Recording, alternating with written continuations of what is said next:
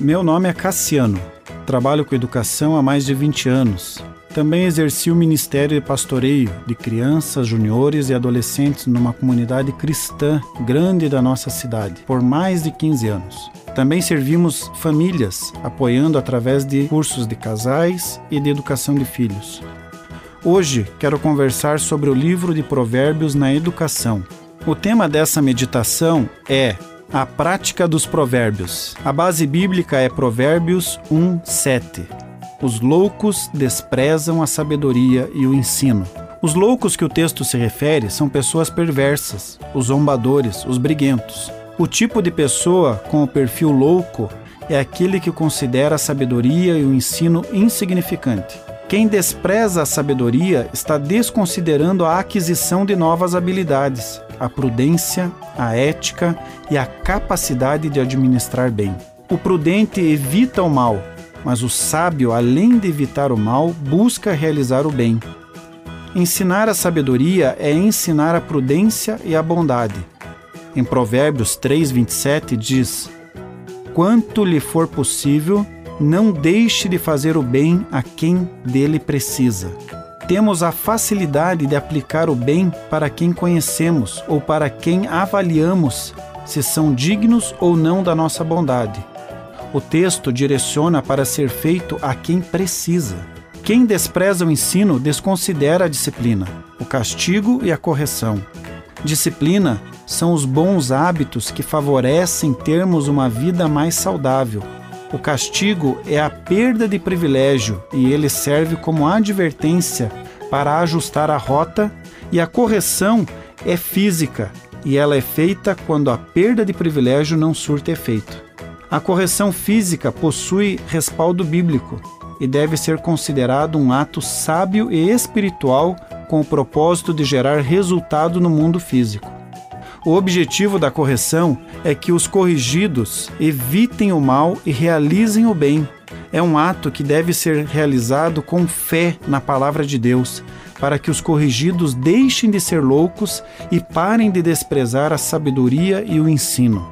O que é sabedoria? Sabedoria é a qualidade que inclui bom senso e atitudes corretas. Sobre sabedoria, a Bíblia nos ajuda a compreender melhor. Em Provérbios 4:7 diz: Use tudo o que você tem para obter a sabedoria. Esse provérbio demonstra que vale a pena obter sabedoria. Ela não tem preço. Na verdade, aqueles que não possuem sabedoria são os que pagam caro com as atitudes insanas e complicadas de serem consertadas. Em Tiago 1,5 diz: Se alguém tem falta de sabedoria, peça a Deus e ele a dará. Esse texto demonstra que a sabedoria está à nossa disposição. Quais são as atitudes de quem possui sabedoria? O texto de Tiago demonstra as ações de quem é sábio. Em Tiago 3,17 diz: A sabedoria que vem do céu é antes de tudo pura e é também pacífica, bondosa e amigável. Ela é cheia de misericórdia, produz uma colheita de boas ações, não trata os outros pela sua aparência e é livre de fingimento. Em Provérbios capítulo 8, podemos compreender a sabedoria como uma pessoa apontando para Cristo. Assim como o texto descrito pelo apóstolo Paulo em 1 Coríntios 1:30. Porém Deus uniu vocês com Cristo Jesus e fez com que Cristo seja a nossa sabedoria. E é por meio de Cristo que somos aceitos por Deus, nos tornamos o povo de Deus e somos salvos. Cristo é o pão que nos alimenta. O alimento é a palavra de Deus. Uma pessoa alcançará a sabedoria divina, ou seja, ações que agrade a Deus, se ingerir o alimento sagrado diariamente, que é a sua palavra. Sabedoria também pode ser o conhecimento secular humano. Em 1 Coríntios 1,19 diz: Destruirei a sabedoria dos sábios e acabarei com o conhecimento dos instruídos. De acordo com o dicionário Webster, sabedoria significa o uso correto do conhecimento. Sabedoria são atos, é o efeito, é a prática é a faculdade da mente de discernir ou julgar o que é mais justo, adequado e útil e deve ser considerado como uma aquisição. É o conhecimento e uso do que é melhor, mais justo, mais adequado, mais conducente à prosperidade ou felicidade. Sabedoria é o exercício do bom senso para evitar males ou tentar o bem.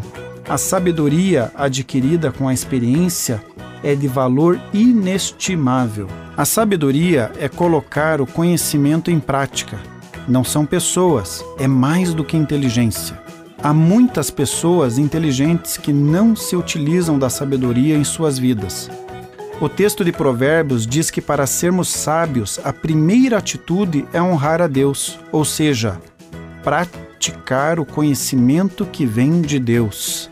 Os nossos filhos precisam compreender a importância de praticar atitudes sábias, e essas atitudes provêm do temor que temos ao Deus de Israel, da reverência e honra enquanto fazemos nossas escolhas ao longo das nossas vidas aqui na terra.